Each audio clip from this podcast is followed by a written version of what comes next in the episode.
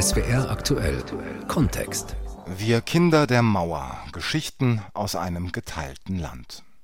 60 Jahre nach ihrem Bau ist die Mauer, bis auf ein paar Museumsreste, zwar längst wieder aus der Landschaft verschwunden, für viele Menschen hat sie aber eine solch wichtige Rolle in ihrem Leben gespielt, dass sie sie immer begleiten wird. Zwischen antifaschistischem Schutzwall und innerdeutscher Grenze. Zum 60. Jahrestag des Mauerbaus hat die ARD eine große Gemeinschaftsproduktion für Fernsehen, Hörfunk und die Audiothek produziert, in der es um Lebenswege rund um die Mauer geht. Für SWR Aktuell Kontext haben Christine Siebert und Christian von Brockhausen viel recherchiert und dokumentiert und werden in dieser Woche einige der sehr unterschiedlichen Geschichten erzählen. Heute geht es um Rudi Turo, der Grenzsoldat der DDR war, beim Mauerbau dabei und später dann Republikflüchtling. Rudi Turo wird 1937 in Leipzig geboren. Seine ersten Jahre sind gekennzeichnet vom Krieg. Der Vater muss an die Front nach Russland und kehrt nicht wieder heim. Die Mutter stirbt 1945. Rudi und seine Geschwister sind plötzlich Waisenkinder und werden bei einem Onkel untergebracht. Statt Trost erfahren sie Demütigungen. Meine Schwester wurde ja auch, meine beiden Geschwister, die, die Mädchen, die wurden schwer gedemütigt von den Verwandten. Die wurden an Haaren gezogen, wurden zusammengeschlagen. Und ich selbst, ich habe es am schlimmsten erlebt. Ich wurde bei dem Onkel, war ein großer Parteigenosse. Wenn ich das nicht gemacht habe, was er so wollte, dann hat er den Gasschlauch vom Kocher abgemacht, hat mich mit dem Gasschlauch so zusammengeschlagen, dass ich äh, schwer verletzt manchmal war. Da ist das Jugendamt gekommen, aber er war Parteigenosse und da wurde ein Auge zugedrückt. Als er 18 Jahre alt ist, meldet er sich bei den Grenztruppen. Das war ein kleiner Zufluchtsort, also ich suchte auf Deutsch gesagt eine Familie.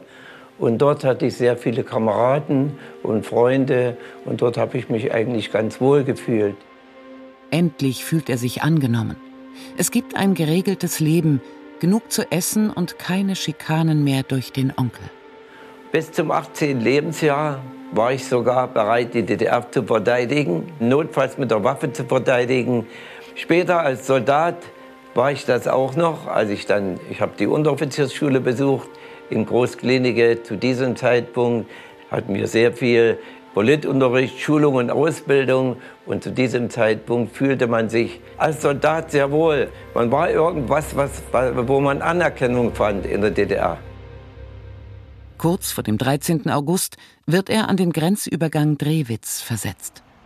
Ich bin noch, bin ich nicht nach Ostberlin reingefahren und habe dort an der Grenze gesehen, da wurden die ganzen Laubenkolonien, die zu Westberlin standen, wurden mit Backern weggeschaufelt und der Unrat, alles was dort war, wurde verbrannt. Also es war so richtig klar, war das noch kein so richtig, was da eigentlich alles geschehen war. Ja. Es war eine große Überraschung für jeden DDR-Bürger, dass plötzlich von einem Tag auf den anderen die Grenzen zu Westberlin geschlossen wären. Über Nacht hatte das kommunistische Regime einen Stacheldrahtzaun quer durch die Millionenstadt gezogen. Es ließ seine Panzerfahrzeuge bis an die äußerste Grenze seines Machtbereichs vorfahren.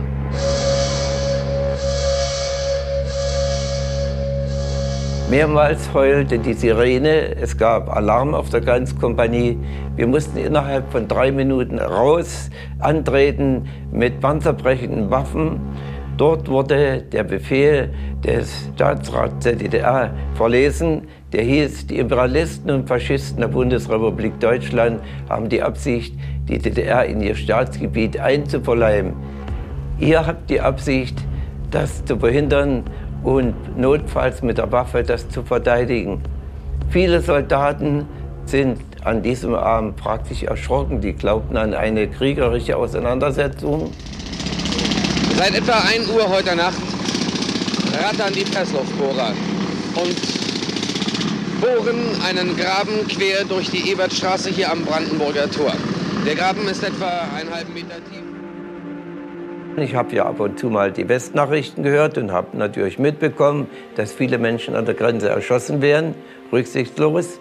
Und dementsprechend habe ich mir schon meine Gedanken gemacht. Ich wollte nicht damit konfrontiert werden, dass ich plötzlich auf jemanden schießen musste. Aber den Augenblick zum Glück brauchte ich nie die Schusswaffe gegen irgendeinen DDR-Flüchtling einsetzen. Und das hat mich schon beruhigt. Das war das Schlimmste für mich, was es gegeben hätte, wenn ich hätte jemanden dort äh, womöglich erschossen. Die Brutalität der Grenzsoldaten schockiert ihn. Er erlebt, wie ein junger Mann, der sich an der Grenze negativ über Walter Ulbricht äußert, brutal zusammengeschlagen wird.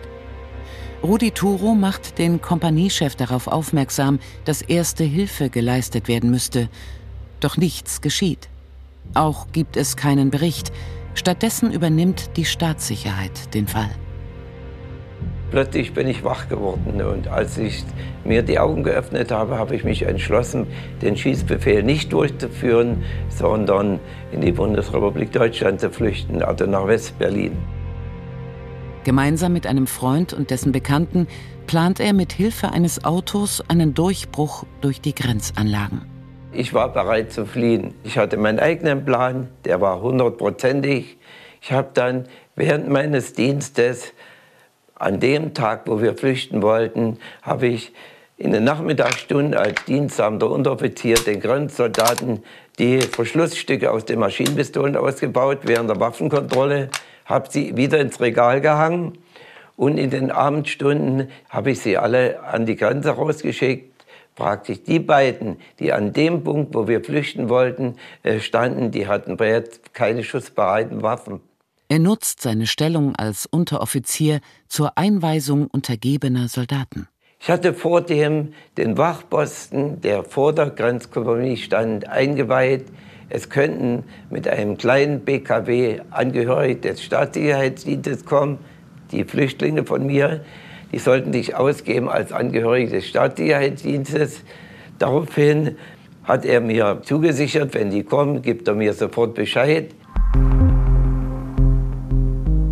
Plötzlich kam ein Anruf von der Grenze. Einer der Grenzsoldaten hatte, hatte etwas gemacht, was er nicht durfte. Er hatte während des Dienstes seine Waffe gereinigt, bemerkte, dass seine Verschlussstücke von ihm und seinen Mitkameraden ausgebaut worden sind. Es wurde Grenzalarm ausgelöst. Die gesamte Grenzkompanie wird abgeriegelt. Schwer bewaffnet mit einer Maschinenpistole verlässt Rudi Turo seinen Posten.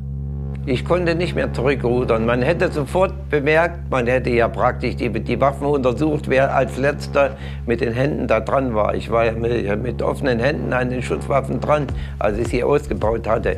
Dementsprechend hätten sie, wenn sie das untersucht hätten, kriminaltechnisch, hätten sie sofort festgestellt, ich war derjenige, der die ausgebaut hat. Also ich bin bei meinem Entschluss geblieben, diese Flucht voll durchzuführen. Notfalls unter Einsatz der Schusswaffe, ja, wenn irgendwas schiefgegangen wäre. Vom Bahnhof Drewitz aus läuft er mit der Gruppe der Fluchtwilligen in Richtung Grenzanlagen.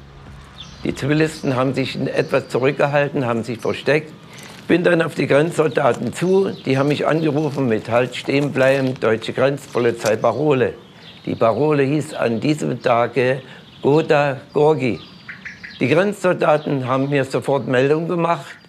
Ich habe sie dann praktisch 100 Meter weiter weggeschickt auf einen anderen Postenbereich und habe denen gesagt, ich sichere diesen Posten da an dieser Stelle, wo ein Übergang war in Richtung dieser Exklave Steinstücken, den habe ich dann abgesichert.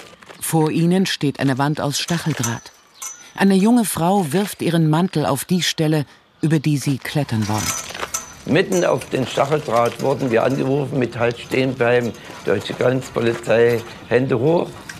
Zur gleichen Zeit kamen mehrere Leuchtraketen, gingen an der Grenze hoch. Daraufhin habe ich, um nicht die Grenzsoldaten, dass die zuerst schießen, habe ich zwei Feuerstöße aus meiner Maschinenpistole in die Luft geschossen, über die Köpfe der Grenzsoldaten hinweg.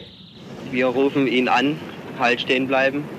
Bleibt er äh, auf unseren Warn Warnruf und Warnschuss nicht stehen, dann sind wir verpflichtet, ihn auch mit der Schusswaffe in der Hand zum Stehen zu bringen. Immer in der Angst, erschossen zu werden, kämpfen sie sich über den Stacheldraht. Einer der Flüchtenden, der blieb dann im Stacheldraht hängen, hatte sich ganz schön schwer verletzt später ins Krankenhaus gekommen. Wir haben den dann rübergeschleppt nach Westberlin, sind in ein Westberliner Haus rein, in der Exklave Steinstücken. Dort haben wir die Westberliner gebeten, die Amerikaner zu holen. Die haben die Amerikaner geholt, die kamen an, die Tür ging auf. Die Amerikaner haben erstmal die Hände hochgehoben. Ich hatte noch die Maschinenpistole in Anschlag. Immer noch glaubt er, dass ihn die Grenztruppen der DDR zurückholen und kann vor Aufregung nicht schlafen. Erst in den Morgenstunden naht die Erlösung. In den Morgenstunden kam ein amerikanischer Kampfhubschrauber, der brachte Uniform für uns alle mit, amerikanische Uniform. Wir wurden in amerikanische Uniform eingekleidet und sind dann von mehreren Soldaten zu dem Hubschrauber geleitet worden und sind dann hier auf Westberliner Gebiet gelandet. Für die zurückgebliebenen Geschwister von Rudi Turo beginnen die Verhöre durch die Staatssicherheit. Der Bruder in Thüringen wird mit seinen Söhnen unter Aufsicht gestellt. Es ist schon ganz schön zu Herzen gegangen, dass ich meine Geschwister und alle Verwandten und Bekannten sich nie mehr sehen konnte. Ich musste mich damit abfinden, dass ich sie nie mehr sehen konnte. Denn dass die Mauer überhaupt mal abgerissen wird, daran hat keiner gedacht. Rudi Turo muss sich von der Hoffnung, dass er seine Geschwister eines Tages über die Grenze holen kann, verabschieden. Die wurden ja praktisch alle über 28 Jahre von morgens bis abends vom Staatssicherheitsdienst überwacht. Es wäre nie die Möglichkeit gewesen, eine meiner Geschwister über die Grenze zu holen. Also diese Möglichkeit habe ich ausgeschlossen, daran habe ich auch nicht gedacht. Aber ich habe versucht, anderen Menschen zu helfen, die den Willen hatten, ein bisschen besser zu leben, in Freiheit zu leben.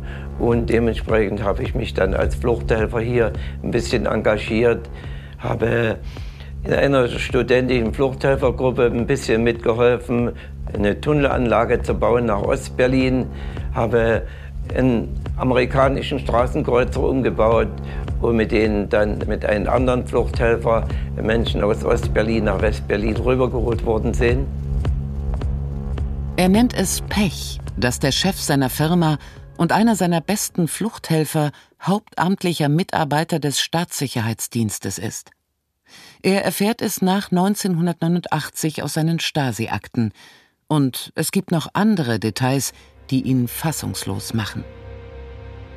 Und dementsprechend hat man mich versucht, dutzende Male aus West-Berlin zu entführen. Die Unterlagen habe ich in, in den Unterlagen des Staatssicherheitsdienstes gefunden. Man hatte genau, ist man die Strecke abgefahren, sieben Kilometer bis zur Grenze der DDR, hat genau mich ständig praktisch fotografiert und observiert innerhalb West-Berlins man hat es nicht geschafft, an mich heranzukommen, weil man wusste, wenn das fehlschlägt, dann gibt es mit den Alliierten Schwierigkeiten. Also man hat diesen Plan äußerst vorgearbeitet. Als das nicht gelang, gab Ostberlin dann den Plan, mich auf Westberliner Gebiet zu ermorden. Auf den ersten Blick merkt man Rudi Turo nicht an, wie sehr ihn die Geschehnisse von damals belasten. Auch wenn Jahrzehnte vergangen sind und er scheinbar gelassen darüber berichten kann, sind die Ereignisse immer noch präsent. Ich bin schon manchmal vollkommen durchgeschwitzt, nachts aufgeweckt, habe davon geträumt, wie man mich entführen wollte, wie man mich vor Gericht gestellt hat. Also manchmal habe ich davon geträumt, wie man mich lebenslänglich da in Ostdeutschland, nachdem man mich bekommen hatte, verurteilt hat. Also ich konnte mir das eigentlich gar nicht so vorstellen, wie das ist. Aber ich habe viele Nächte erlebt, wo ich nicht schlafen konnte, Nachdem ich die Unterlagen des Staatssicherheitsdienstes durchsehen hatte, zehntausende verschiedene Seiten, dann hatte ich schon die ersten zwei, drei Jahre hatte ich doch mit mir zu kämpfen. Da hatte ich fast jede Woche zwei, dreimal Träume von diesen Sachen. Und äh, bin nachts aufgewacht und hatte plötzlich teilweise sogar seelische Bedenken ja, mit mir, ja. Kinder der Mauer und ihre Geschichten, die zu Geschichte geworden sind. In SWR aktuell Kontext ging es heute in einer Dokumentation von Christine Siebert und Christian von Brockhausen um die Geschichte von Rudi Turo, der Grenzsoldat der DDR war, beim Mauerbau dabei und später dann Republikflüchtling